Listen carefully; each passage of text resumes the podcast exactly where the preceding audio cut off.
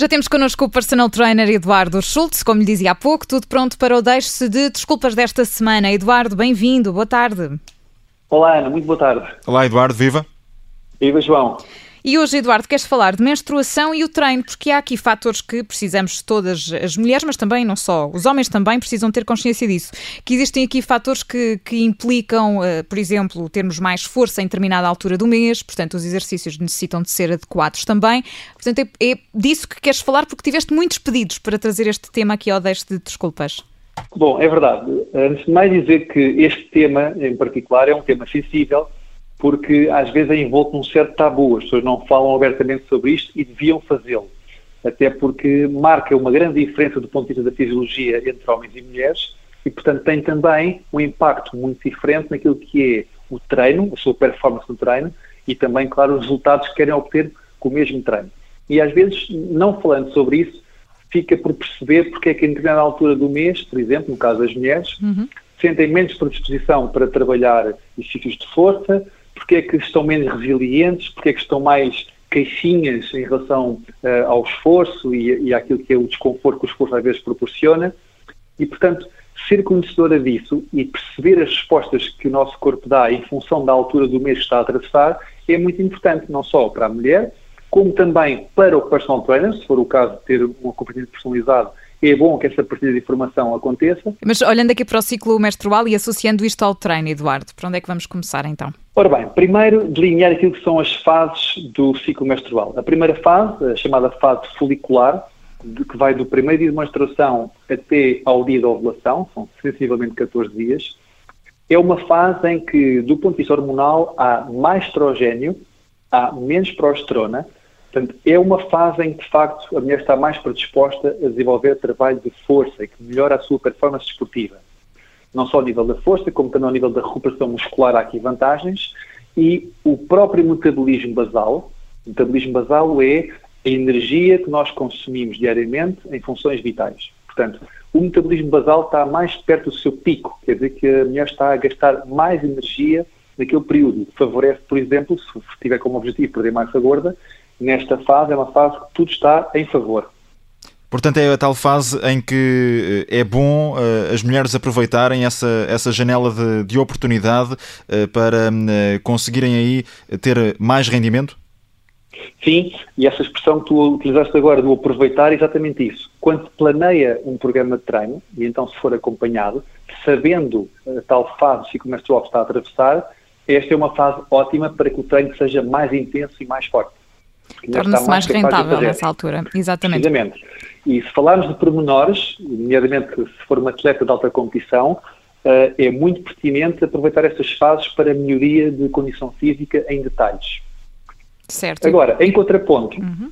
Diz, diz, Ana, desculpa. Não, ia-te ia dizer só isto. É, é, importante irmos partilhando esta informação, como tu dizias no início, não é? Porque se calhar há muita gente que nos está a ouvir e, e, não tem noção disto, não, não, não fazia ideia, e portanto é muito importante ir falando com a pessoa que nos está a acompanhar nesse treino. Mas continua, Eduardo, desculpa.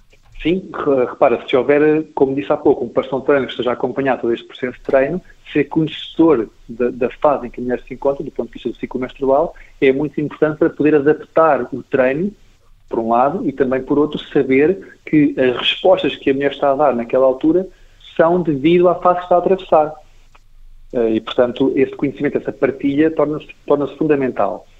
Dizia eu então que a segunda fase do ciclo menstrual diz respeito à fase de lútea, é a fase que medeia entre o final da ovulação e o primeiro dia de menstruação, e que é uma fase que acontece, do ponto de vista hormonal, o inverso, ou seja, há um decréscimo de estrogênio há um aumento da progesterona e, portanto, percebe-se que aqui claramente a mulher tem menos predisposição para tarefas físicas, está menos forte, está menos capaz de resistir ao esforço e é, de facto, uma fase mais sensível, que até do ponto de vista emocional se manifesta de muitas formas. É, por exemplo, é aqui que se sente mais necessidade de comida de conforto, os cravings de açúcar.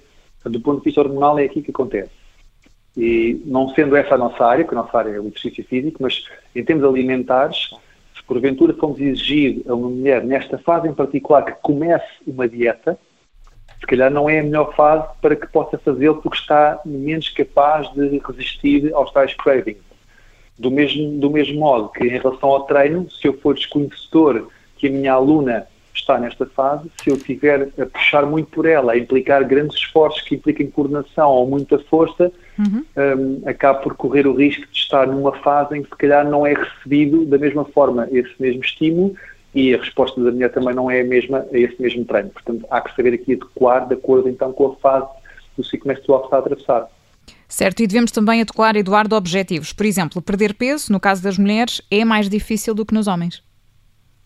Bom, em traços gerais, sim. A fisiologia dos homens claramente que nos beneficia em relação ao objetivo de perder massa gorda e não só. Isto porquê? Porque a nossa fisiologia pressupõe termos mais testosterona, no caso mais massa muscular, portanto somos mais fortes, e também do ponto de vista metabólico, e há pouco falámos sobre isso, o tal metabolismo basal, portanto a energia que nós homens precisamos, ou que neste caso que utilizamos diariamente, é mais elevada do que as mulheres. Ou seja, consumindo o mesmo, nós gastamos mais energia. Portanto, facilita-nos o processo de perder massa gorda. Portanto, é Conclusão, é nada como conhecer o nosso corpo, não é? Também para fazer essa adaptação ao longo do mês e, e ter noção disso Sim. e ir partilhando, mais uma vez. Sim, é muito importante, até porque, repara, Ana, depois quando se trata de fazer, uh, porventura, o planeamento do treino, é bom que essa informação seja partilhada para que haja uma consonância entre o treino e a fase em si, mas também, por exemplo, quando se está a acompanhar os resultados, saber medir resultados em fases idênticas.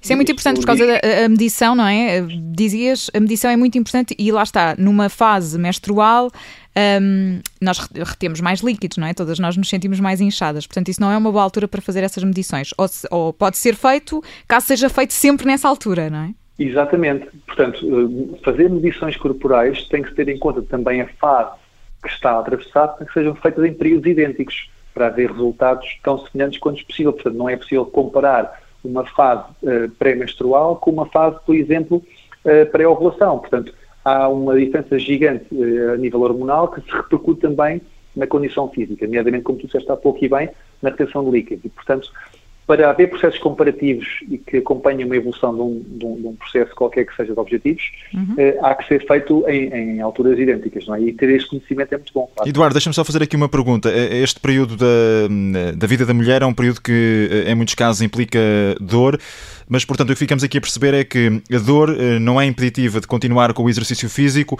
o essencial aqui é dar todas as informações ao personal trainer e fazer esse treino acompanhado.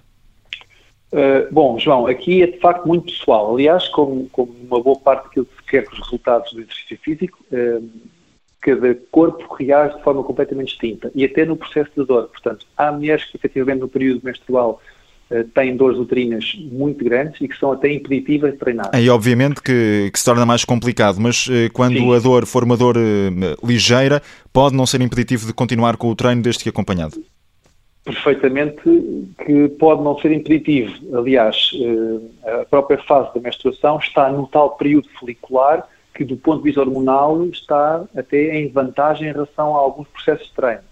Portanto, não, não seria impeditivo, mas lá está, depende daquilo que é a repercussão de, do sintoma de dor, por exemplo. Quando é impeditivo, enfim, é, é, há que respeitar e, perceber que, que, que, é uma resposta personalizada também à, àquela, àquela situação. Quando não, saber que é possível treinar e fazermos isso em treino.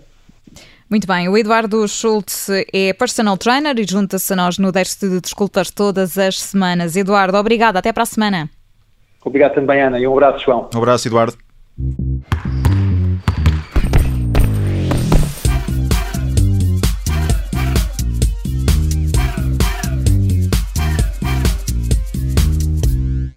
Obrigada por ter ouvido este podcast. Se gostou, pode subscrevê-lo, pode partilhá-lo e também pode ouvir a Rádio Observador online em 98.7 em Lisboa e em 98.4 no Porto.